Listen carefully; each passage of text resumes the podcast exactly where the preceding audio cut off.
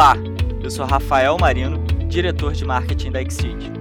Seja bem-vindo ao Na Linha de Frente, um podcast feito com investidores e grandes executivos de startups do país. Aqueles que estão de fato na linha de frente tomando as decisões mais difíceis de uma empresa.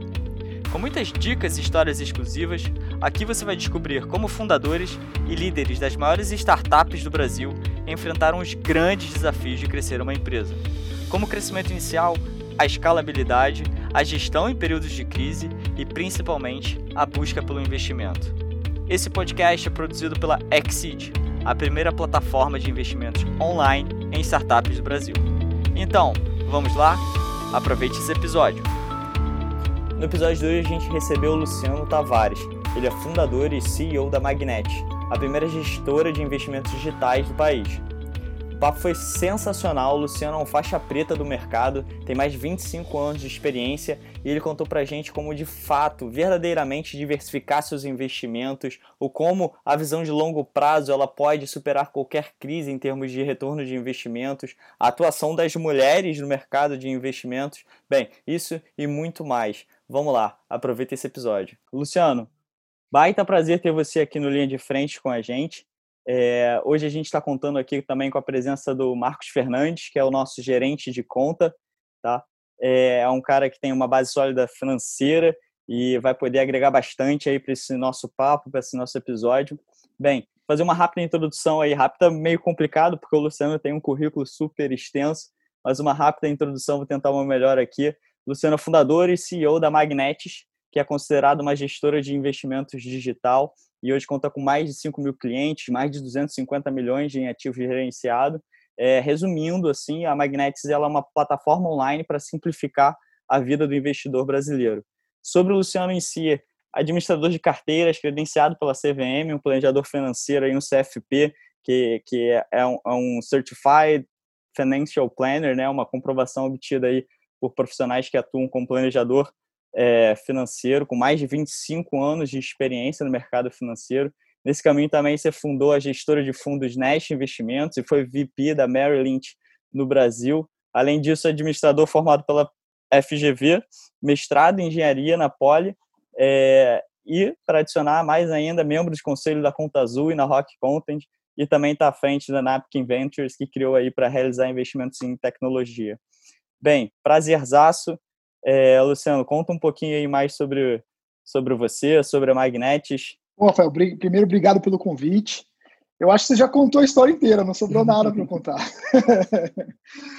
é, não, mas acho que o, assim, o meu histórico é, é, o que você falou, né? Eu sempre trabalhei aí no mercado financeiro, mais próximo na área de investimentos, é, sempre com uma pegada mais quantitativa. Então, na Merrill Lynch eu atuava na área de derivativos, é, na Nest, a gente não, não era especializado em fundos quantitativos, mas eu acabava tendo um papel mais próximo de construção de sistemas e de modelos é, de precificação e, e, otimização. Então, o meu histórico tem um lado um pouco mais quantitativo já, né?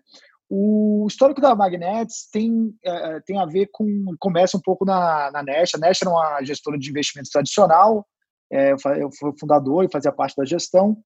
E a gente percebia que muitos clientes né, que investiam conosco vinham para a gente e falavam: pô, pessoal, já tem um, um, pedaço do meu investimento aqui no, no, fundo de vocês, vocês não querem fazer a gestão da minha carteira como um todo? E aí a gente via essa oportunidade, né, mas a gente via que fazer isso do modelo, modelo tradicional era muito difícil, é, porque não era muito escalável. Né? A gente via as grandes é, casas de wealth management fazendo isso, mas para clientes que tinham muitos milhões, né, 10 milhões, 50 milhões, etc. É, então a gente não, não seguiu em frente, né? É, mas a gente vi, lá eu era muito envolvido em tecnologia, não tenho um background técnico de programação, mas acabei me envolvendo com isso na Nest. E foi aí que, através dessa, desse gosto por tecnologia, eu pensei, pô, e se a gente resolvesse esse problema, né? É, usando tecnologia para escalar, para ganhar escala operacional, para automatizar todos os processos, e se a gente conseguisse usar tecnologia para realmente atender um segmento que hoje não está atendido? É, então a gente percebia essa demanda, percebia que quem não tinha muitos milhões para acessar uma casa de wealth management é, acabava ficando nos bancos. É, na época até não tinha tantas corretoras quanto tinha hoje, né? Mas é, então a maioria ficava nos bancos e a gente via que esse cliente era muito mal servido. Então a ideia original foi, pô, vamos usar tecnologia para automatizar os processos que são usados numa, numa empresa de wealth management, de gestão de patrimônio, e vamos oferecer isso para clientes que não têm acesso a esse tipo de serviço. Foi daí que surgiu a ideia original, o conceito original da Magnetics em 2013. Né? Então, esse foi o começo da Magnetics aí que surgiu justamente para resolver esse problema.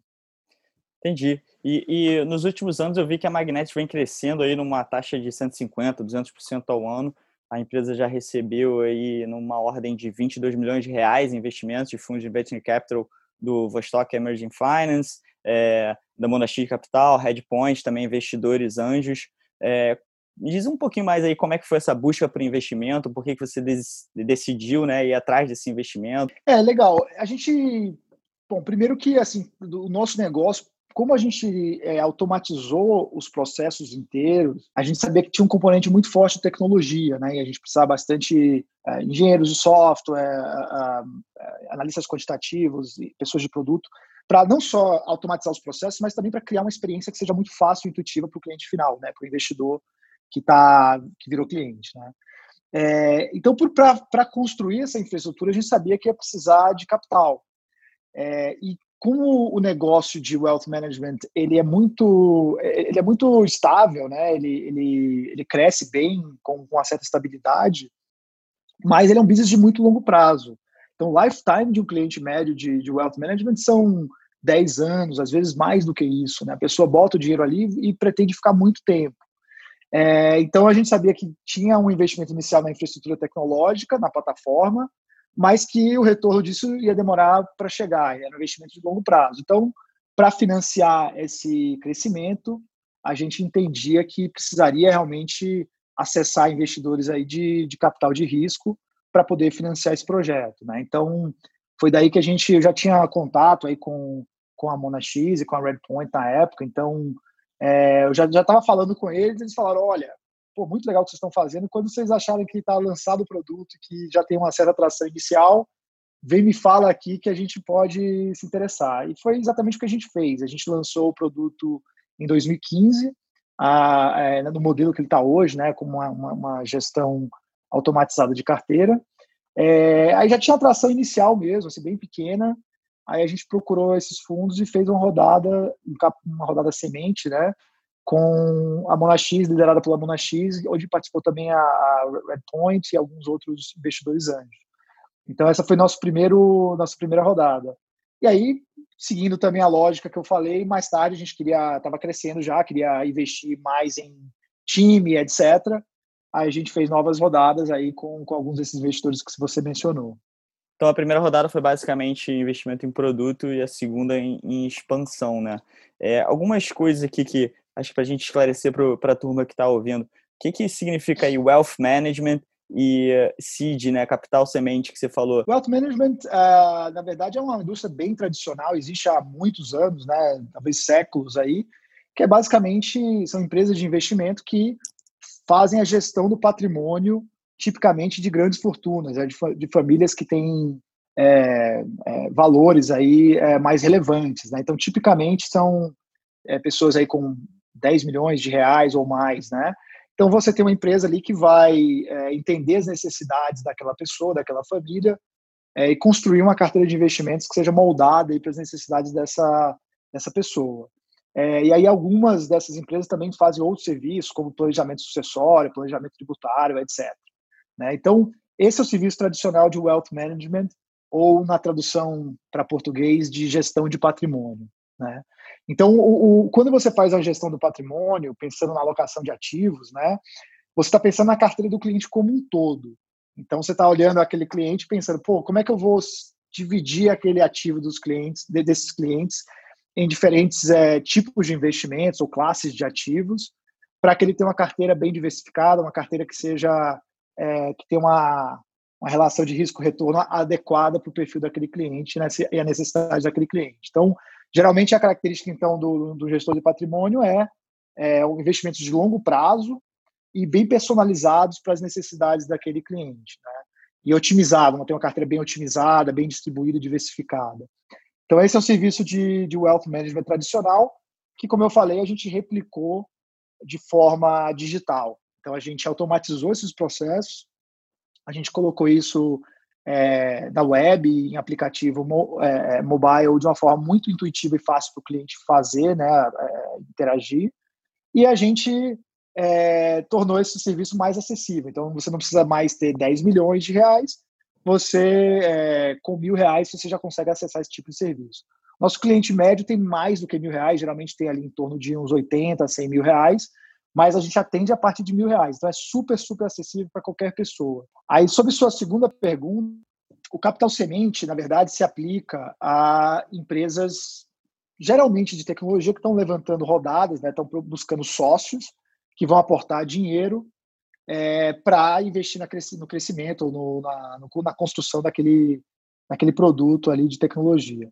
É, tipicamente, isso varia muito, né? Eu acho que antes aí da crise, é, é, rodadas sementes aí ah, geralmente giravam aí em torno de é, um milhão de reais, talvez alguns milhões de reais aí seria uma rodada de, de, capital semente típica, né? Mas isso varia muito, a definição varia muito. Você pode ter rodadas menores que são feitas somente por anjos, investidores anjos que estão colocando seu próprio capital, ou você tem até rodadas sementes que aconteceram com é, empresas aí de, de, com fundadores mais experientes e conhecidos que levantaram na primeira rodada já um valor bem mais alto, 50 milhões de reais, etc. Mas aí é uma coisa bem mais atípica, né? Eu acho que o capital semente tradicional ali vai ser um, dois, três milhões ali é, de reais que a pessoa vai, aquela empresa vai levantar para dar os passos iniciais ali e, e investir em produto e crescimento. Hum, interessante. E a gente sabe que, pô, é difícil, né? Por mais que um, dois milhões no Brasil existe uma falta de liquidez comparado com outros mercados, é difícil é, correr atrás desses fundos.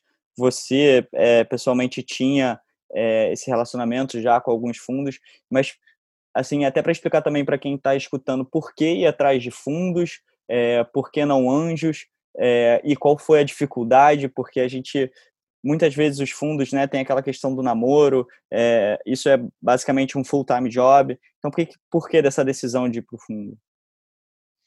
É, legal. Eu acho que, assim, você buscar esse caminho de venture capital, acho que não é para toda empresa, acho que depende muito do modelo de negócio que você está perseguindo. Então, o, o, fundo, ele, ele vai investir esse valor, uma empresa que ainda está numa fase super embrionária, somente se ele vê potencial daquela empresa realmente se tornar uma empresa muito grande. Então, o tipo de empresa que procura fundos de venture capital são empresas que têm a pretensão de crescer é, muito rápido e tem um modelo que seja muito escalável. É, eu acho que o fundo até não tem problema de tomar um risco alto, mas desde que, é, se aquele negócio der certo, ela vira uma empresa realmente muito grande, né, valendo aí potencialmente alguns bilhões é, de reais. Né? Então, é isso que busca o fundo de venture capital. Então, se você tem uma empresa que tem esse tipo de modelo, que principalmente seja um modelo escalável, é, é pode ser um bom investidor para você. Né? Tem alguns negócios que são ultra rentáveis, são bons negócios, mas são negócios menos escaláveis. Né? Por exemplo, empresas é, de serviço, né? consultorias, ou empresas que prestam serviços para outras empresas. Podem ser excelentes negócios, geradores de caixa, mas é muito difícil você escalar. Né? Então, são empresas que tipicamente não atraem tanto venture capital. Aí, talvez você, se você quer construir uma empresa como essa, talvez seja mais interessante procurar um investidor anjo ou até tentar fazer é, é, crescer a empresa por conta própria, né, com, com o próprio lucro, com a própria receita que é gerada. É, no nosso caso, como a gente, como eu mencionei antes, a gente ia construir uma plataforma. Isso envolvia um, é, um valor inicial grande, né, para você desenvolver esse produto, essa plataforma mas que se a gente conseguisse ter sucesso, a gente sabia que a escala era muito grande. Né? O mercado de investimentos no Brasil é, é, muito grande, são quase 4 trilhões de reais. Pelo menos era antes da crise, né? agora teve uma pequena queda aí. É, mas é, então é um, é um mercado muito grande. Então, se a gente consegue realmente viabilizar isso, a gente sabe que pode ter uma empresa muito grande. E é exatamente esse tipo de, de empresa que atrai o venture capital. Então, por isso que a gente achava que fazia sentido atrair os investidores de, de venture, né? É, então, eu acho que assim, não é para todo tipo de empresa, é, mas se você tem um modelo que é altamente escalável, né, que você consegue mostrar e que se ela der certo, você tem uma empresa muito grande, é, é, um, é, uma, é um tipo de negócio que vai atrair o, o venture capital, né? E eu acho que tem muitos, hoje em dia, quando a gente começou, talvez fosse mais difícil, né? Tinham poucos fundos aí que faziam é, investimentos é, nesse estágio, É, mas hoje eu acho que tem, tem uma variedade de fundos. Tem, tem os nossos investidores continuam é, sendo bastante ativos aí nesse segmento, tanto a Redpoint quanto a, a, a Monax. Mas tem um, vários outros fundos aí que surgiram ao longo do caminho que focam justamente nesse tipo de empresa. Então, eu acho que é relativamente fácil você acessar eles, ou pelo menos é, conhecer, se você conhece alguém que conhece eles, talvez seja até a melhor forma de acessar, né? Você receber uma indicação. Então, se você tem um bom negócio que é escalável é, e é recomendado por alguém que já conhece ele, acho que é, é, é, é, uma forma muito fácil de acessar esses fundos aí. Então, acho que hoje em dia, pelo menos pré-crise, era bastante é, é, fácil de você acessar os fundos e tentar aí conseguir um capital semente para o seu negócio. Entendi. O, o ponto agora da crise dificulta isso bastante, né? Porque a gente vê um grande drive aí dos fundos focarem mais nesse período, né, pela falta de liquidez nas empresas investidas. Teria outros modelos que você consideraria também para poder é, conseguir levantar esse capital seed? É, o, a, a, crise agora eu acho deu uma pausa temporária todo o mercado, né? Eu acho que quando veio essa crise, todo mundo viu que ela pode, tem muita incerteza, né? Então, quando a gente tem incerteza no mercado, a primeira coisa que os investidores fazem é retrair é, eles param de, de investir para ver o que, é que vai acontecer. Mas eu acho que todos os investidores, todos os fundos estão bem capitalizados, né? levantaram muito capital aí antes da crise. Então, eles têm poder de fogo aí para fazer investimentos, mas está todo mundo retraído esperando aí o desdobramento da crise. É, mas eu acho que uma vez que essa crise passe, mais cedo ou mais tarde, é, esses investidores têm quase que a obrigação né, de fazer bons investimentos. Então, todo mundo vai procurar por barganhas, né, por boas oportunidades no mercado. É, e, e a, só fazendo um parênteses, eu acho que também assim é, é, a crise causa uma série de, de, modificações, né? Então vão surgir um monte de modelos de negócio que a gente está nem pensando agora, a gente nem consegue imaginar agora que vai surgir durante a crise. Então os investidores vão estar tá bem de olho é, nesses modelos que podem ser vitoriosos aí depois da crise. Então, eu acho que tem uma série de empresas que existem hoje, são grandes empresas hoje, Facebook, Slack, etc., que foram criadas na crise de 2000 e 2008, né? Que é, principalmente o modelo SaaS, muito, um, parte do crescimento do modelo SaaS veio em decorrência da crise de 2008 também, dos desdobramentos dessa crise. Então, tem uma série de modelos que a gente não está nem enxergando agora que vão ser vitoriosos aí depois da crise. Esses investidores vão estar tá olhando para quem são eles e certamente vão investir neles aí, é, uma vez que tem uma clareza melhor de que a gente está recuperando. Né? Agora, se você não tem acesso a esse tipo de investidor, acho que a alternativa mais comum é acessar investidores anjo mesmo, que são pessoas físicas que têm dinheiro, que gostam de investir em startups, em empresas de tecnologia, e que é, você pode ter um relacionamento mais direto, né? Você não está falando com um fundo, é, esses investidores geralmente são é, é, mas eles aceitam modelos que não sejam, não sejam, você não precisa prometer que vai virar um unicórnio lá na frente, mas desde que você consiga mostrar que vai ter um, um retorno adequado, pode ser um investidor que, que funcione para como alternativa aos grandes fundos de venture capital. Com a vantagem que às vezes o anjo também tem conhecimento daquela indústria, então pode te ajudar com outras coisas é, mais diretamente, né? Então tem um envolvimento maior potencialmente ali. Então tipicamente é uma alternativa e a outra alternativa é você, é, é, é, também que muitas empresas fazem, que principalmente empresas de serviços, que é você conquistar clientes e crescer com sua própria receita, né? Você fazer um crowd, um crowdfunding também é uma alternativa bastante interessante, está se tornando cada vez mais popular. É, acho que nos Estados Unidos isso já está mais avançado, mas no Brasil certamente está tá crescendo também. E acho que ele se coloca aí como uma forma de, de você angariar investidores anjos de uma forma muito mais eficiente, né? E nessa sua luta aí de, da busca pelo investimento, você já passou por algumas rodadas. Você tem alguma história assim exclusiva, alguma coisa que aconteceu nesse caminho, alguma vitória, alguma derrota? É, como é que foi esse processo assim? Tem alguma história em particular que você se sempre sempre lembra assim? É, você fazer uma rodada de investimento é, é sempre tenso porque você vai ouvir garantido que você vai ouvir é, 48 nãos e alguns sims, né? Preferencialmente uns dois ou três aí, talvez só um. É, então, é, é, um teste de humildade aí, porque todo dia você vai ouvir um não, mas você não pode desistir, porque basta um investidor que você consegue fechar a rodada. E, curiosamente, depois que você tem um, investidor que aposta em você, que dá um term sheet, aparecem outros aí na, na cola aí para fechar a rodada. Então é engraçado. É, você não tem ninguém, depois que aparece alguém, você tem um monte, né? Então é, é sempre um, um, momento tenso e desafiador.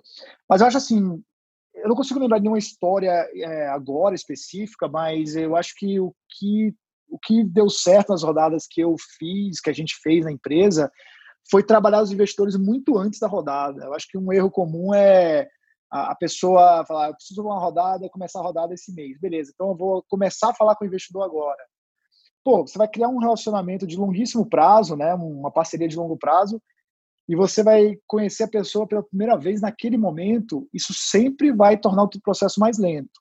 Pode ser que a pessoa goste de você e funcione, mas se você desenvolver esse relacionamento muito antes de levantar a rodada, quando você levantar a rodada mesmo, é, essas pessoas já te conhecem, estão acompanhando sua trajetória, o crescimento da empresa. Então, eu acredito que torna a rodada muito mais rápida.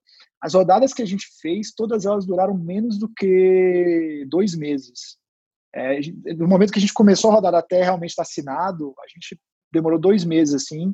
E não foi porque, ó, oh, a gente é, faz um fundraising melhor, que mais eficiente. Eu, eu não sou nenhum vendedor muito bom, para falar a verdade, mas eu acho que o sucesso foi de ter começado muito antes disso, né? Começado tipo um ano antes, criando esses relacionamentos, criando essa, esse diálogo com os investidores. E aí, quando você de fato vai levantar, não, não, não, não demora tanto tempo, né? O pessoal da Vostok, né, que, que liderou nossa Série A, é, a gente conheceu eles eles vieram, eles não são daqui, eles são europeus, vieram para o Brasil para conhecer algumas empresas. A gente conversou com eles assim um mês, é, é um ano e meio antes Caramba. da rodada. Eles sempre batiam um papo com eles de vez em quando, etc. Quando começou a rodada, eles já conheciam bastante a gente, né? já tinham familiaridade, etc. Então isso facilita bastante. Entendi. Acho que um grande resumo, e, e foi um papo também que o Daniel da Cargo X falou, que o Federico lá, o fundador da Cargo X, também fala bastante, é o relacionamento, né? E desde o início tá se relacionando, tá mantendo contato, porque como você falou, por exemplo, com a Vostok demorou um ano e meio para acontecer isso. Então acho que esse é o grande aí pulo do gato, digamos assim, tá sempre ali mantendo relacionamento, tendo essa essa facilidade, né, em manter o contato, em se aproximar dessas pessoas e manter a conversa ativa, né? É, o pessoal fala always be raising, né? Então, é, não é que você tem rodadas abertas sempre, mas você está sempre é, mantendo esse relacionamento com, com, com, investidores. Às vezes a gente pensa assim que, putz, eu tenho que fazer, ter minhas coisas aqui para fazer de CEO, e aí uma vez a cada dois anos eu vou parar tudo e vou fazer fundraising. É, isso é um pouco ilusório. Na verdade, é meio assim: você tem suas funções de CEO e uma delas é você fazer fundraising, que você tem que dedicar constantemente X% do seu tempo para fazer isso. Né? Então, é uma forma diferente aí de, de enxergar o papel do fundraising aí. É, e quando você faz a rodada é só um, talvez um, uma etapa mais intensa disso, entendeu? Entendi. E agora puxando um pouco mais aí para a Magnet, é, conta um pouquinho da diferença, por exemplo, da Magnet para outras gestoras é, tradicionais, digamos assim, como Gava Investimentos, Dynamo, Esquadra. Qual é a grande diferença da Magnet nesse, nesse segmento? É, legal. Eu acho que quando você fala de investidor, é, gestoras tradicionais, geralmente está falando de gestores de fundos, né? É, então, elas são é, casas, né, gestoras de assets ou gestores de, de investimentos que têm, fazem gestão de fundos específicos com estratégias específicas. Então, ah, tem um fundo de ação, é, né, que então tem que investir em ações da bolsa e tentam bater o benchmark aí do, do Bovespa, geralmente, né? ou tem um fundo multimercado, um fundo macro, enfim, tem uma ou mais estratégias específicas de fundos, né? Então, essas casas geralmente têm mandatos que são mandatos é, é, que, que, capturados dentro do fundo que funcionam para todos os cotistas de forma igual, embaixo da mesma estratégia. Você não tem nenhuma personalização, né? Você está só executando uma estratégia específica ali. É, isso é uma casa de uma gestora tradicional aí de fundos. É, no caso da Magnets, assim como outros gestores de patrimônio, a gente está atuando em outra camada. É como se a gente estivesse é, numa camada acima, olhando a carteira inteira do cliente e selecionando essas peças específicas para construir uma carteira mais diversificada. Os fundos específicos são como se fossem as peças do Lego e a gestora de patrimônio tem que montar o Lego, tem que construir o Lego ali para fazer um carro, um avião, o que quer que seja. Mas então a gente trabalha em camadas diferentes, em serviços diferentes. Então, gestor de patrimônio montando, fazendo o asset allocation, né, alocação de ativos, e os gestores é, de fundos é, a, gerindo, né, é, desenvolvendo estratégias específicas em mercados específicos. Então, essa acho que é, que é a grande diferença. Entendi. E a Magnetis, é, ela, assim como acho que maioria das startups, desde seu nascimento, né, ela demorou para chegar nesse modelo que ela está hoje em dia. É, assim como muitas, ela pivotou. No começo, ela era uma ferramenta online para quem quisesse monitorar seus investimentos. Hoje em dia, ela é uma gestora é, de investimentos digital, né? Como é que foi esse processo de é, identificar que era necessário essa mudança? Como é que foi esse mindset da mudança? Porque eu vejo que hoje que a gente está vivendo é um momento onde as pessoas, os fundadores, os diretores estão vivendo esse momento de mudança radical e que eles têm que pensar sim em como se ajustar ao mercado. O hábito de hoje já é diferente do mês passado, o seu planejamento que você fez no mês passado, esquece, joga fora, começa a desenhar de novo. Como é que foi esse processo de mudança é, para virar de fato uma gestora de investimentos digital e como é que você acha que se aplica nesse momento atual que a gente está vivendo?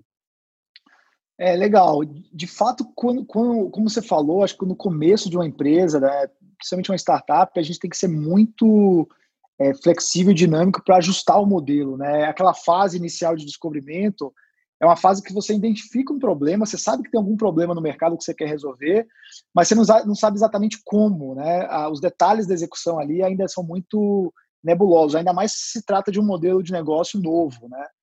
Então, no nosso caso, quando a gente começou ali, final de é, 2013 ali, né, o, já existia nos Estados Unidos algumas é, empresas fazendo coisas semelhantes, né? Tinha já é, empresas como a Wealth and Betterment que faziam isso nos Estados Unidos e a gente gostava de algumas coisas que eles faziam, mas a gente sabia que a realidade do mercado brasileiro era completamente diferente. Então, achar que ia copiar o modelo americano, que é um mercado muito mais maduro no sentido de, de, de e trazer para o Brasil, a gente sabia que a gente ia falhar por vários motivos. Né? Primeiro que a cultura de investimentos do brasileiro é muito diferente do americano. É, aqui, no, aqui, como eu falei, aqui no Brasil, o, o, a maioria dos investidores ainda tem seu dinheiro nos bancos, mesmo com o crescimento das corretoras aí, ainda mais de 90% do dinheiro dos brasileiros ainda estão nos grandes bancos, que é um valor, um percentual altíssimo, acho que é a maior concentração bancária do mundo, né? É, então, e esses produtos nos bancos, a maioria do, do dinheiro é, também do brasileiro está em produtos de, de renda fixa é, bem simples, né? produtos como poupança, como CDB, como fundos DI. Então, são produtos aí é, bastante conservadores né? e até pouco complexos.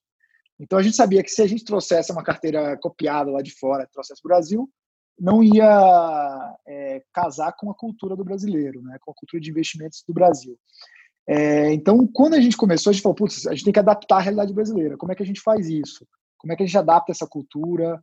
Como é que a gente se adapta também à infraestrutura que tem no país? Lá fora, nos Estados Unidos, tem muitos ETFs, né, que são fundos é, passivos, né, fundos que são indexados a índices. Isso é bem popular nos Estados Unidos, tem mais de 3 mil ETFs por lá. Então, os, essas empresas é, como a Wealth e Betterment, elas usam esses produtos para fazer os investimentos dos seus clientes. No Brasil, a gente tem pouquíssimos ETFs, né? tem só alguns ETFs de bolsa, agora surgiram alguns de renda fixa recentemente, mas quando a gente começou, tinha dois ou três ETFs líquidos, então a gente sabia que era mais uma coisa que não daria para copiar, a gente teria que adaptar essa carteira para a realidade do mercado brasileiro. As nossas peças de Lego aqui eram mais limitadas, a gente tinha menos peças. Então a gente tinha que usar as peças que tinham aqui no Brasil para construir um, uma carteira melhor para o nosso cliente. É, então, assim, isso foi uma adaptação. Outra adaptação foi que a gente não sabia como é que os clientes iam receber essa novidade. Os clientes estavam muito acostumados a investir através do banco. Será que eles iam entender o valor do modelo de negócio? Será que eles iam migrar para um modelo de gestão de patrimônio, né? Então, nessa fase inicial, teve muita tentativa e erro. A gente até começou, bem no início mesmo, a gente até começou, a gente falou, putz, é, eu acho que fazer um serviço completo talvez é, não funcione. Vamos, talvez, é, criar uma ferramenta que as pessoas coloquem sua carteira e a gente é, dá dicas, né, dá, dá, faz uma consultoria aí do que deve fazer. é, com uma forma até de angariar novos clientes, e isso não deu certo. A gente é, criou várias ferramentas que também não, não funcionaram muito bem. Foi daí que a gente entendeu que realmente a necessidade do brasileiro era. As pessoas tinham baixo conhecimento financeiro, então elas queriam um serviço completo mesmo. Elas queriam que você realmente ajudasse elas do começo ao fim, né, desde a construção da carteira, do, do da compreensão do, do, perfil de risco, dos objetivos, até gerenciamento dessa carteira durante o dia, no dia a dia. Né? Então foi daí, quando a gente entendeu isso, que a gente mudou para esse modelo que a gente tem hoje. É, então, nesse começo, realmente, é, é, é, bastante tentativa e erro. E a gente tem que estar muito aberto e flexível para ver o que funciona. Fazer muitos testes, né? testes com de forma barata, né? barata do ponto de vista de, de investimento de tempo e de, de, de, dinheiro. Se não funcionar, já testa outra coisa diferente e assim você vai, né? Até você achar uma coisa que realmente, claramente está engajando as pessoas. Quando a gente mudou para esse serviço de, de gestão é, de carteira mesmo, a gente viu que a taxa de engajamento era muito maior. As pessoas finalmente falavam, ah, pô, legal, finalmente agora é uma pessoa que consegue me ajudar aqui com meus investimentos, eu não entendo nada. Então a gente viu que, ah, agora sim, entendi que teve um, um casamento entre a necessidade do mercado e o que a gente estava oferecendo. Né? É, Luciano, você estava falando aí é, em relação ao conhecimento do, do público brasileiro em relação a, aos canais de investimento e que esse conhecimento é muito baixo, por isso essa, existe essa acumulação na mão dos bancos. É, o que, que você tem visto em relação ao, aos clientes da Magnes, do público feminino? Porque quando a gente olha a participação do público feminino, é, seja na Bolsa, seja no Tesouro Direto, é, a gente ainda vê que é uma participação baixa. Né? Você olha na Bolsa, acho que fica em torno de 25%, não, não, não passa muito disso. No, no Tesouro Direto é um pouquinho maior, mas ainda assim é muito baixa também, acho que fica na casa dos 30%. Você tem visto essa discrepância também de conhecimento em relação ao, ao, ao sexo do público? Sim, isso é bem marcante, né? Como a gente é, faz parte do nosso processo entender, a primeira etapa do nosso processo é entender o nosso cliente, né? Então a gente pede alguns dados, né, dados fundamentais aí para a gente montar uma carteira. Então a gente sabe que é, idade, é, a gente pergunta, faz perguntas sobre conhecimento financeiro, é, a gente pergunta que tipo de produtos já, essa pessoa já investiu, etc. Então a gente tem muito dado que a gente captura é, de pessoas que ou viraram clientes ou então pelo menos montaram um plano de investimento, né? É, por sinal, a gente consegue, a gente faz os, o, a gente constrói o plano de investimento para a pessoa de forma gratuita. A pessoa só paga se ela realmente começa a investir. Então, aí, ao longo desses anos, a gente já fez mais de 250 mil planos de investimento para as pessoas. Então, tem dados aí de mais de 250 mil pessoas aí que é, nos forneceram essa informação para a gente é, construir o plano de investimento. E, então, voltando à sua pergunta, é, a gente tem, a gente consegue constatar realmente o que você falou. Então, é, o número de clientes e também de planos de investimentos é, construídos é, para mulheres é em torno de 20%, né? que é mais ou menos compatível com o resto do mercado. É um número até que aumentou desde o começo da Magnets, mas que ainda é muito baixo em relação à, à população como um todo. A gente entende que isso vem de alguns aspectos culturais, né? mas isso vem mudando. A gente vê que a, lentamente, mas a cada dia que passa, mais e mais mulheres se interessam por finanças, por investimentos, se preocupam em construir sua carteira. É, então, está mudando de, de, forma lenta. A gente, é, até recentemente, teve o Dia das Mulheres, a gente fez uma série de conteúdos que, que mostra essa, essa diferença. A gente até fez um, um estudo que, é, sobre o Wealth Gap. Né? todo mundo fala de, de Income Gap, né, que a renda das mulheres é menor, mas é, a gente fez o cálculo de quanto isso afeta o patrimônio das mulheres no longo prazo. É, então tem um estudo bem legal, acho que no, a gente pode mandar o link aí depois. Mas o e também a gente fez um estudo do perfil das mulheres. Então tipicamente também as mulheres são mais conservadoras com seus investimentos e conhecem menos, é, por não ou por não se interessarem ou por não ter tido experiência durante a vida com isso, né? Então a gente tem muito conteúdo que a gente procura mudar isso, é, cursos de investimentos, etc. É, conteúdos inclusive direcionados para mulheres mas a gente sabe que isso é uma mudança cultural que vai acontecer ao longo do tempo. Entendido, legal. É, já, já emendando aqui, é, esse mês de março acho que entrou para a história, né, para quem trabalha com bolsa, com mercado financeiro, foi um mês de, de fortes emoções, né? Foram seis circuit breakers na, na bolsa, é, volatilidade lá em cima, e a Magnetics, entendo eu, que não está imune a esse tipo de, de oscilações, né? E a, a minha, pergu minha pergunta é, o que, que a Magnetics tem feito para mitigar esse impacto no portfólio? Como que, como que os algoritmos entendem essas variações? Como é que vocês fazem isso? É muito legal. É, de fato, essa, esse mês aí foi, foi histórico acho que foi a queda, queda mais abrupta das bolsas, né? Não foi a não foi o, a queda mais a maior queda, eu acho que teve outros momentos aí da história que teve drawdowns maiores, mas foi certamente a mais abrupta, mais rápida. Então, aconteceu com uma violência muito intensa, né? É, então, que justifica aí todos os circuit breakers que você mencionou. É, então, claro, nesses momentos é, não é impossível você proteger a carteira como um todo, achar que vai conseguir. É, a gente não é imune a isso, né? Os nossos clientes não são imunes a essas quedas, isso é praticamente impossível de ser. Mas o que a gente prega é que se você monta uma carteira bem diversificada antes das crises, quando a crise chega, você está mais protegido, né? Então, você, eu acho que a, a, o antídoto aí de crises futuras, ou dessa de crises futuras, é você ter uma carteira bem construída, construída de forma diversificada, né?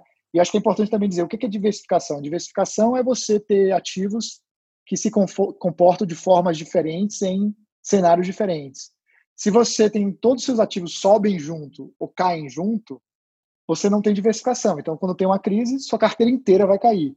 Então, se sua carteira, se sua carteira inteira fosse formada por ações da, da Bovespa, Algumas ações iam cair mais ou, ou menos, mas sua, sua carteira ia cair junto com o Bovespa. No entanto, se você tivesse ali outros ativos também que tivessem comportamentos diferentes da, da, do Bovespa, você poderia, você certamente teria ali uma performance diferente. Então, que ativos são esses? Pode ser renda fixa, pode ser é, ativos imobiliários, pode ser ativos em outros países também. Então, tem a diversificação geográfica, né? É, então, acho que a maior proteção que você pode ter de cenários adversos é ter uma boa diversificação. E, aliás, isso, isso vale para qualquer momento. Né? No cenário ruim, isso vai te ajudar, mas no bom cenário também, você vai ter uma carteira com um perfil é, menos é, volátil, né? você vai ter uma carteira mais segura para aquele retorno que você espera. Então, é, eu acho que diversificação não tem contraindicação. É, talvez são um poucos freelances que tem no mercado, você ter uma boa diversificação. É, e no momento de crise vai te ajudar a, cair menos, pelo menos em tese. Né? A gente sabe que também em, em mercados que estão em queda, as correlações tendem a aumentar, né? então é, essa diversificação tende a se deteriorar um pouco em crise. Você ter uma abordagem objetiva de construção de carteira também ajuda. Por quê? Se você constrói sua carteira do que você acha, ah, peraí, vou botar um pouquinho em ação, vou botar um pouquinho ali, tá bom, mas da onde você tirou esses percentuais? Como é que você fez essa alocação de ativo? Você fez meio que no, no cheiro, ali no, é, no que você achava, ou que algum gerente, ou que algum é, agente autônomo te indicou. Tudo bem, isso é, é, melhor do que não fazer nada, mas quando você faz isso de forma objetiva, é, isso tende a ser muito mais eficiente. Por quê? Por exemplo, na Magnets, toda a alocação de ativos é feita através de modelos matemáticos de alocação, né, de otimização de alocação. E esses modelos, eles fazem backtest, eles olham o que aconteceu nos últimos é, 15, 20 anos, dependendo aí da, dos ativos, né, que tem, alguns não têm série mais, mais longa que isso, mas... Então, se você olha no período de, muito longo de 20 anos, o modelo já passou por algumas crises, né, já passou pela crise de 2008, já passou por algumas crises menores que aconteceram ao longo do caminho aí, então, é, o modelo é, ele já considerou que tem momentos que vão ter crises como essa, né? Então, ele já levou isso em consideração. Quando vem uma crise como essa, claro que a gente não consegue antecipar o momento da crise, mas o modelo antecipou que em algum momento vai ter crise. Ele já levou isso em consideração e ele já viu o que acontece nesses momentos. É, então, quando vem uma crise como essa, o momento da crise pode ser uma surpresa, mas o fato de haver uma crise não é uma surpresa para o modelo. É, então, por isso que você construir uma carteira de forma objetiva é mais seguro, porque os modelos já, já levaram em consideração a possibilidade de, de, é, de quedas, né, de crises como essa. e já sabe como é que os, os ativos tendem a se comportar nessas crises. É, esse era um outro ponto que eu, que eu queria tocar, da diversificação. É, como que, assim, da perspectiva do, do investidor, né? É, a gente sabe que, que é muito importante diversificar, mas quando o investidor está é, entrando numa plataforma de investimentos, alguma coisa nessa linha, ele vai ter a segregação lá por perfil dele, né? Se é, se é um perfil conservador, moderado, um pouco mais agressivo. E dessa perspectiva, como é que ele garante que quando ele escolhe um perfil mais agressivo, por exemplo, ou um perfil moderado, o, a gestão a plataforma que está fazendo essa gestão não está alocando 100% desse patrimônio dele é, num ativo só. Né? Porque quando ele, quando ele vê a, a, opção dele é por perfil de risco. E ele sabe que é importante diversificar, mas ele está escolhendo o perfil dele lá e a gestora que vai fazer essa gestão. Como que ele pode se proteger e, enfim, garantir que esse, essa gestora não está alocando 100% no ativo só? É, isso é extremamente importante, porque a diversificação não é simplesmente você pegar seu, sua carteira e distribuir é, em vários ativos. Tem, se, se, você não fizer isso de forma eficiente, você pode é, não estar tá fazendo uma diversificação, você tem uma falsa sensação de diversificação. Vou dar um exemplo. Se você pegar aqui, vou fazer um exemplo bem simples, se você pegar metade da sua carteira e colocar em bolsa, e metade em comprar alguns fundos multimercado é, da moda ou que tiveram uma boa performance, pode ser que você esteja comprando a mesma coisa. Porque talvez esses fundos multimercado que, que tiveram boa performance, eles tão, são fundos que são é, sempre comprados em bolsa e eles subiram justamente porque a bolsa subiu. Mas no momento que a bolsa cair, você vai perder dinheiro de um lado, que é a sua posição em bolsa, e vai perder do outro também. É, então, essa é uma falsa diversificação. Né? Você está com a falsa sensação de que está diversificado, porque você tem ali um percentual, tem uma, um gráfico de pizza bonitinho, que está metade de um lado, metade do outro, mas você na prática está comprando o mesmo risco. Então, a diversificação bem feita, ela vai olhar é, como esses ativos se comportam em diversos momentos e vai tentar ali extrair se esses ativos não são muito correlacionados a certos fatores de risco, como bolsa, como é, títulos atrelados à inflação e outros fatores de risco. Então, quando a gente olha, por exemplo, a carteira de multimercado, uma das primeiras coisas que a gente faz é olhar que fundos que são verdadeiramente descorrelacionados a esses ativos. Então, se um fundo tem uma correlação muito alta com bolsa, a gente não vai comprar ele. Não importa se é de um nome, nome famoso ou se a performance foi boa no, no, no último ano. Isso é meio irrelevante para a gente. O que é relevante é, é, a consistência de retorno, claro, mas também é, quanto ele é esse quanto desse retorno é atribuído a fatores que não são é, ligados à bolsa ou, ou, ou NTNB ou etc, a curva de juros, etc. Então, se tem um fundo que cuja performance é explicada em grande parte por esses fatores, a gente não compra. A gente vai buscar gestores que têm estratégias que não têm nenhuma relação com isso. Então, a gente tem fundo na nossa carteira que é fundo quantitativo, que não tem nenhuma relação com a, a direção da bolsa, fundos long short, fundos macro, mas a gente tem bastante cuidado com o macro para pegar gestores que fazem coisas fora do Brasil também, para não ficar também naquele chamado kit Brasil, né? Então, esse é um exemplo de uma verdadeira diversificação. Então, a gente busca fundos que são bem diversificados entre si e que são bem diversificados também em relação à bolsa e outros fatores. Essa é a verdadeira diversificação. Se você consegue fazer isso em é, cinco, seis classes de ativos diferentes, aí você tem uma carteira verdadeiramente diversificada, né? É, até você, pega aí grandes gestores renomados, tipo o Ray Dalio, da, da Bridgewater, ele, ele mostra claramente que a partir de você consegue realmente quatro, cinco ativos bem diversificados, é, com bom retorno, você já tem um grande ganho de, de redução de risco na sua carteira, né? Então, ali já com cinco, seis classes de ativos, você já consegue ter boa parte da diversificação que você conseguiria. Mas esse cuidado é muito importante. Então, se você está fazendo isso por conta própria na plataforma, ou simplesmente acatando uma recomendação de um gerente ou de um agente autônomo, é, eu diria que com quase 100% de certeza que, você, que eles não fizeram essa análise. Porque é uma análise muito quantitativa, ali você precisa realmente ter, ter para você ter ideia, são mais de 15 mil produtos financeiros, então se você quer, quer fazer a combinação de 15 mil produtos financeiros entre si, então são milhões e milhões de combinações, que, que são atualizadas diariamente. Então, são sistemas que a gente usa de forma muito intensa, que é muito difícil você, sozinho em casa, uma planilha, replicar, ou mesmo um gerente ou um agente autônomo replicar. Então, acho que aí demonstra um pouco do valor de ter essa abordagem quantitativa e objetiva. Né? Por sinal, é, Ray Dalio, né? Eu até tenho o livro dele aqui. É um, acho que é um dos livros, não sei se você já deve ter lido, né? Com certeza. O livro do, do Ray Dalio, Princípios, que fala bastante sobre gestão, sobre o como é a estratégia dele é, de investimentos, a diversificação, a real diversificação, né? Ele fala bastante sobre uhum. isso. Acho que pode ser uma leitura bem super recomendada para quem quer entender mais.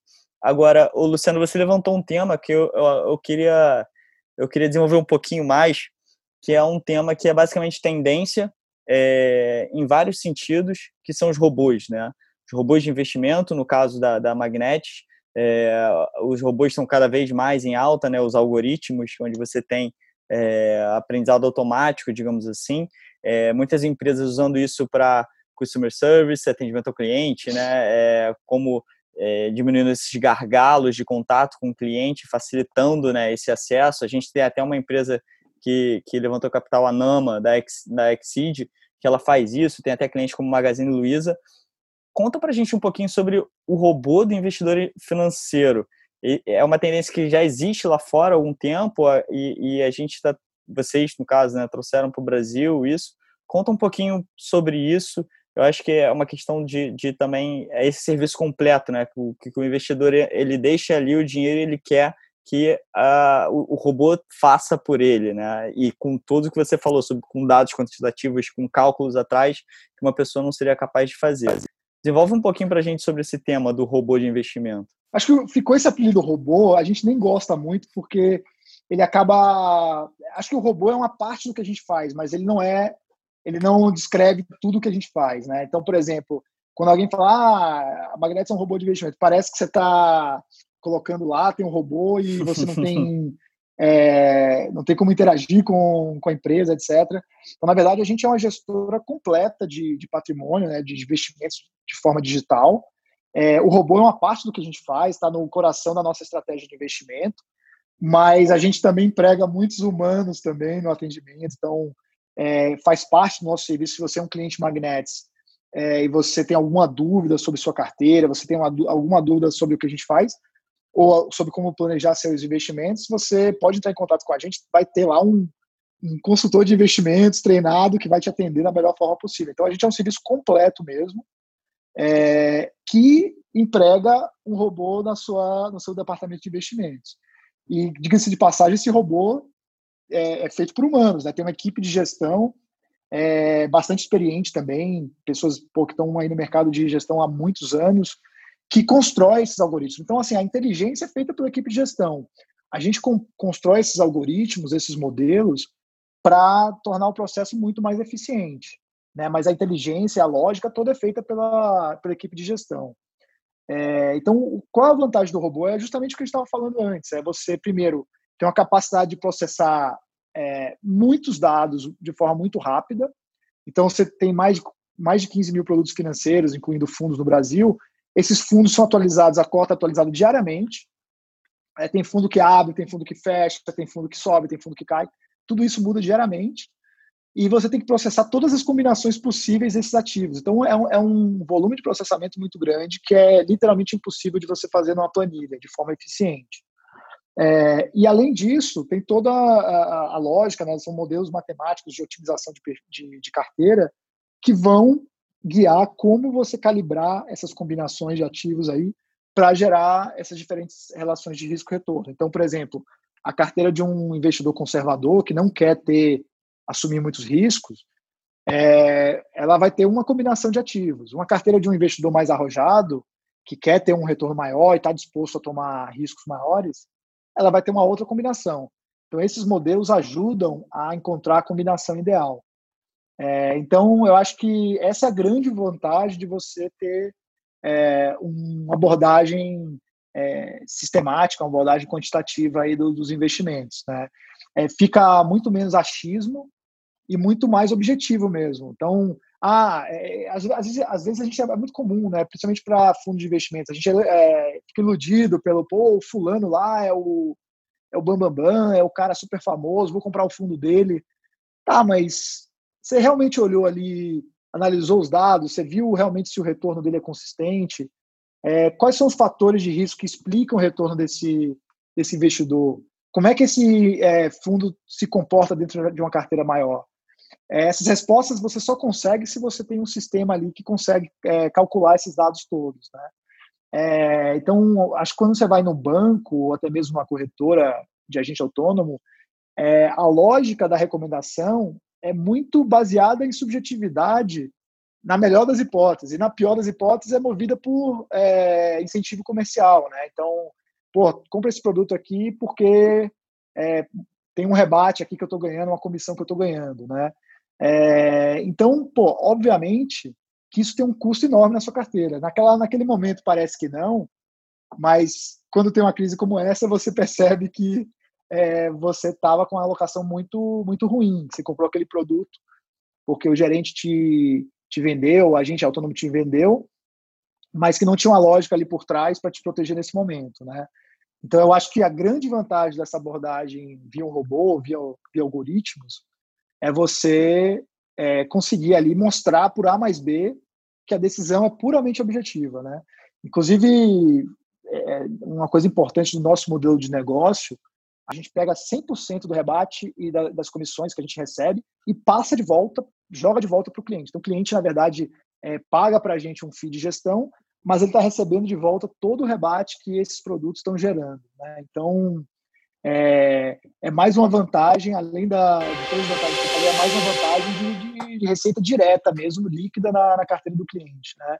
E o mais importante de tudo, você tem a garantia de que não tem conflito de interesse. Essa, essa era uma pergunta que eu queria fazer também. É, são duas, na verdade. Eu queria saber qual é o, o AOM da, da Magnetics hoje e como que vocês conseguem manter essa estrutura é, onde o, o custo para o investidor vai ser é, menos de, de 1%, né? É, quando normalmente as gestoras de recursos ficam nessa estrutura do 2 mais 20, né? 2 de administração com 20 de performance. Como é que vocês conseguiram enxugar bastante assim esse... Legal. É, a gente, é, antes da crise, estava com 400 e poucos milhões, a gente, a, crise caiu mais, mais em função de performance mesmo, na verdade, é, é, engraçado que mesmo durante a crise a gente tem mais entrada de, de recursos do que sai. Então, assim, a captação é, não diminuiu por causa da crise, mas, claro, teve a queda nas carteiras, então hoje está um pouco abaixo desse, desse valor. É, e aí, respondendo a sua pergunta, de fato, a gente tem, tem um FII que é mais baixo, é, e a forma da gente oferecer esse serviço por um custo mais baixo para o cliente é através de automação. Então, se você pega uma casa tradicional de gestão de patrimônio, é, você tem ali, putz, para cada cliente que entra, você tem que ter uma pessoa para atender, você tem que ter é, profissionais ali alta, com remuneração muito alta, né, para montar carteira. Tudo é feito de forma manual, o atendimento também é feito de forma direta, né, é, é, pessoal, né, presencial. Tudo isso custa caro e quem está pagando a conta é o cliente. Então, se você consegue automatizar esses processos, você tem uma eficiência de custo e a gente consegue repassar essa eficiência de custo para o cliente. Então, se custa menos para a gente, a gente também cobra menos para o cliente, né? É claro que para a gente ter um negócio rentável, a gente ainda precisa crescer o patrimônio. Esse é o, faz parte do investimento lá que a gente falou no começo da conversa, né? Por isso que a gente levantou dinheiro de, de fundos de venture capital. Mas é, acho que a grande beleza do, do modelo é justamente essa, que você, é, como os processos são muito automatizados, o custo de você servir novos clientes é muito baixo. E é por isso que a gente consegue atender um cliente de mil reais, porque é, boa parte da interação se dá pelo aplicativo, se dá de forma interativa, né? Então, é, a gente é mais eficiente, a gente consegue então cobrar menos dos nossos clientes. Cara, é impressionante a, o seu conhecimento de mercado, a sua história de empreendedor. É, cara, você tem livros, é, papers, influenciadores.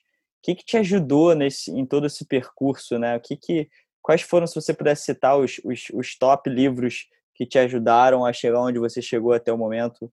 Porque eu acho que esse, esse, é um dos pontos mais que as pessoas mais perguntam aqui, que é uma das coisas que as pessoas mais gostam de. Cara, o que, que esses caras lembram? O que, que esses caras estão seguindo?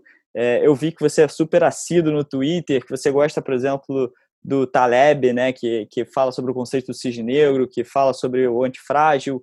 É, quais seriam as suas recomendações, cara, de leitura para essa galera que, um, é, gosta bastante de mercados de investimento e, dois, gestão, empreendedorismo?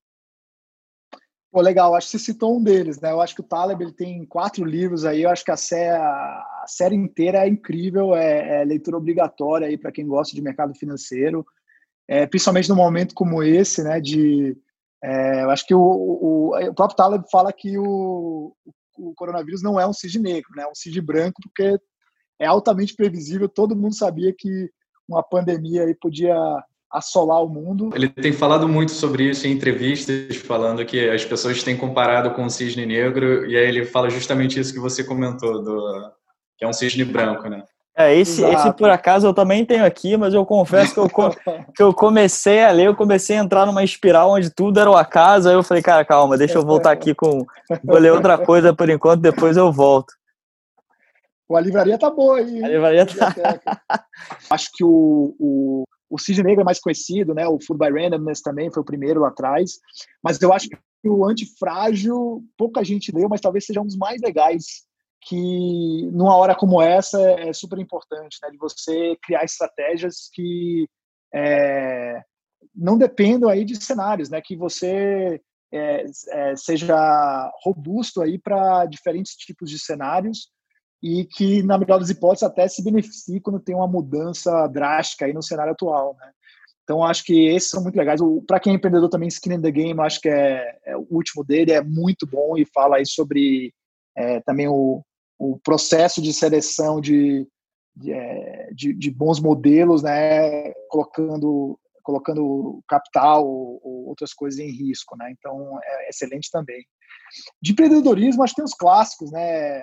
Hard Thing About Hard Things, é, Zero é, to esse, One. Esse, esse é unânime, esse é unânime é, em todos que a gente gravou até agora, todos falam é, sobre esse livro do Ben Horowitz, que realmente é, é sensacional. É, esse é clássico, eu até estou relendo ele na crise, eu acho que nessas horas é sempre bom voltar para os clássicos.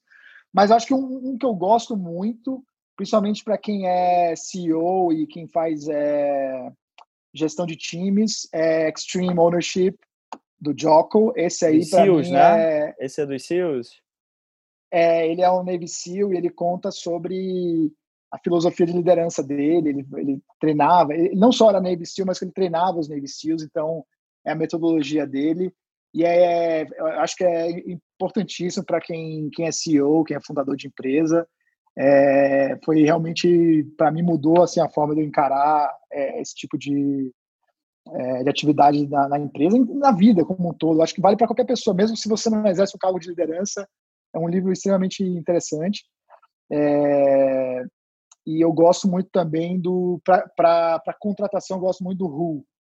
É, esqueci tem um nome mais é, mais longo depois, mas Who, que é a metodologia mais legal que eu, que eu conheço para fazer contratação de pessoas recrutamento de pessoas e, e, construção de times. Então, esse é um que eu recomendo também. É, que eu, é, são livros que eu sempre volto aí quando eu quero lembrar de um tema ou tá com, com algum problema na empresa, que eu dou a consultada para ver se dá um se dá ajuda, se dá uma luz. Luciano Tavares, é, muito obrigado pela oportunidade, por, pelo seu tempo, por você ter dividido os conhecimentos com a gente. É, foi muito bacana, fico muito feliz com a sua participação. Muito obrigado. Luciano, eu tenho uma última pergunta, que é a pergunta que eu faço também para todo, todo mundo que a gente está fazendo, entrevistando aqui no Na Linha de Frente, que é te botar na posição onde você está todos os holofotes para o Luciano e todos os empreendedores e investidores do Brasil estão olhando para o Luciano que recado aí em 30 segundos aí, como se fosse um comercial, que recado o Luciano daria tanto para empreendedores quanto investidores nesse momento? É, eu acho que esse momento agora está no auge aqui da, da, da crise do coronavírus.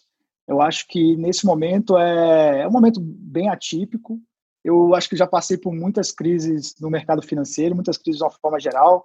Claro que essa não é uma crise financeira, é uma crise no mundo real, né, que também afeta o, o mundo financeiro mas acho que como toda crise ela ela passa, né? Então é, nessa hora ter ter calma, ter paciência e principalmente ter resiliência, né? Ter poder de adaptação e de, e de flexibilidade aí para é, repensar os modelos, repensar é, o que, que vai mudar aí depois da crise.